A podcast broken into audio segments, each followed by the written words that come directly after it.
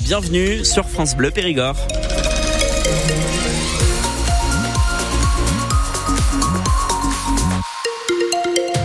Euh, Les infos à 7h avec vous, Louis de Bergevin. Et on regarde le ciel. Benoît, ce matin, c'est gris et très humide. Exactement, de la pluie possible toute la journée avec deux vigilances jaunes pour pluie, inondation, pour risque de crue. On y revient euh, en détail avec euh, les températures à la fin de ce journal. Le salon de l'agriculture a passé le week-end sous tension. Des affrontements avec les forces de l'ordre lors de l'ouverture samedi, les sifflets autour du président de la République, suite de la colère des agriculteurs. Mais selon le chef de l'État, les tensions sont politiques dues à ces agriculteurs qui sont là pour servir le Rassemblement national. C'est ce qu'a déclaré Emmanuel Macron. Ils visent ceux de la coordination rurale. C'est eux qui avaient lancé le convoi de tracteurs vers Paris. Chez les autres syndicats, la CR est assimilée à l'extrême droite. Alors notre envoyé spécial Thibaut Delmar l'a demandé aux agriculteurs de Dordogne s'ils assument ce statut. C'est une question que l'on n'aime pas trop à la coordination rurale. Johan est agriculteur en Dordogne. Je ne répondrai pas. On est un syndicat et c'est tout. C'est juste le gouvernement qui s'amuse à dire des choses comme ça. Ce qu'il a toujours fait Macron, il faut toujours diviser pour mieux régner. Voilà, j'en arrête. Selon Pierre Grégoire, éleveur du côté de Nanteuil, c'est surtout un raccourci lié à leurs actions. Je pense qu'on nous associe à un, mouvement de violence et ça plaît au macronisme de dire que violence dit RN. Et ce que propose notamment le Rassemblement national ne convainc pas pour l'instant ce Périgourdin. Déjà, il faudrait qu'elle enfin, qu présente un vrai discours pour l'agriculture. Aujourd'hui, elle est dans, le, dans la contestation. Ok, c'est bien, mais qu'est-ce que tu proposes? Et après, on, on, analyse et on voit. Il n'y a pas de discours politique. Enfin, il n'y a pas de discours sur l'agricole aujourd'hui qui tient la route. Pour Rémi Dumort, figure du mouvement de contestation en Dordogne et élu à la coordination rurale, il est important de laisser la politique loin des revendications de l'organisation. Tu peux être aussi bien issu de la droite comme de la gauche si tu adhères aux valeurs de la coordination rurale, c'est-à-dire des prix rémunérateurs et vivre de ton métier. Tu n'es pas obligé d'être du Rassemblement national. À la CR, les sympathisants reprochent aux autres gros syndicats de les associer à l'extrême droite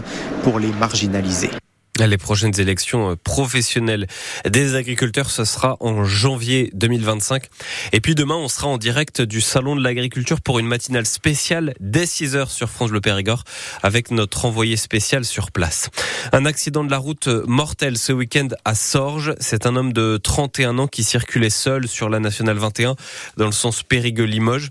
Il a perdu le contrôle de sa voiture un peu avant l'entrée du bourg vers minuit et demi samedi soir. Il a percuté le mur de pierre sur le côté. Le jeune homme roulait très vite selon les gendarmes.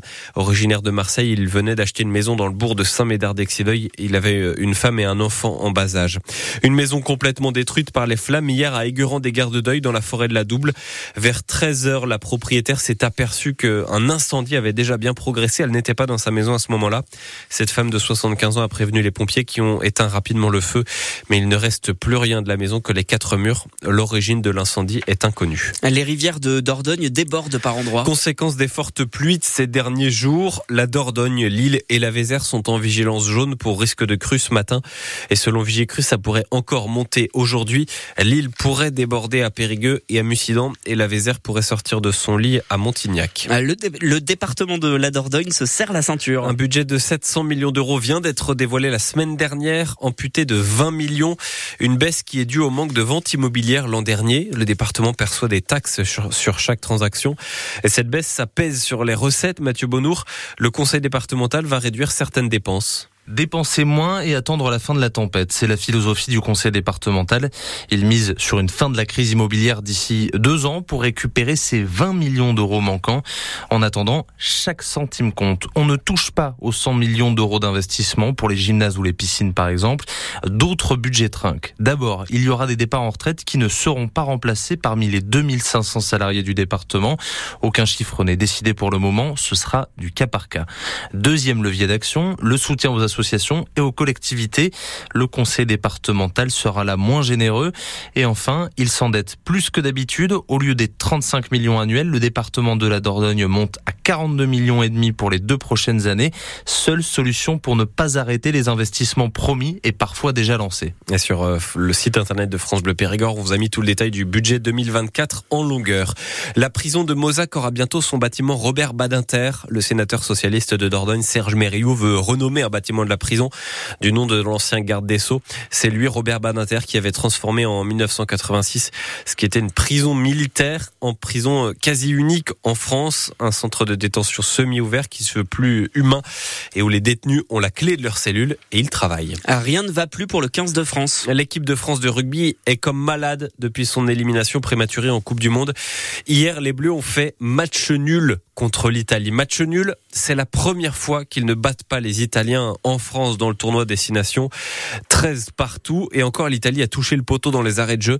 Fanny Le Chevestrier, les Français ne trouvent pas de solution. La dernière fois que le 15 de France a fait match nul dans une arène fermée, c'était face au Japon en 2017 et le sélectionneur Guy Noves n'y avait pas résisté. Là, pas question de remettre en cause Fabien Galtier, rétorque d'entrée l'ailier Mathis Lebel. C'est sûr, c'est qu'entre nous les joueurs et avec Fabien, il y a vraiment zéro problème. Mais alors, comment relancer une équipe qui a le moral dans les chaussettes de l'aveu même du Toulonnais, Esteban Abadi? Le cœur des hommes, tant vanté la semaine dernière, ne semble plus suffire. Le pilier Winnie Antonio, qui réfute tout traumatisme post-Coupe du Monde demande juste un peu de temps. On travaille bien, on vit bien, faut juste euh, continuer à travailler un petit peu plus. Euh. Et Fabien Galtier d'en appeler à de grands concepts pas toujours compréhensibles. Il faut faire preuve de résilience et faire recours dans cette période euh, douloureuse. Pour le moment, on a toujours fonctionné comme ça et on va continuer à fonctionner comme ça. C'est-à-dire une cohérence, une vision. Il faut pas grand-chose en fait pour que le rendu bouge vers un rendu plus joyeux. Sauf que l'impression qui dominait hier soir, c'est une équipe qui navigue à vue sans réelle solution,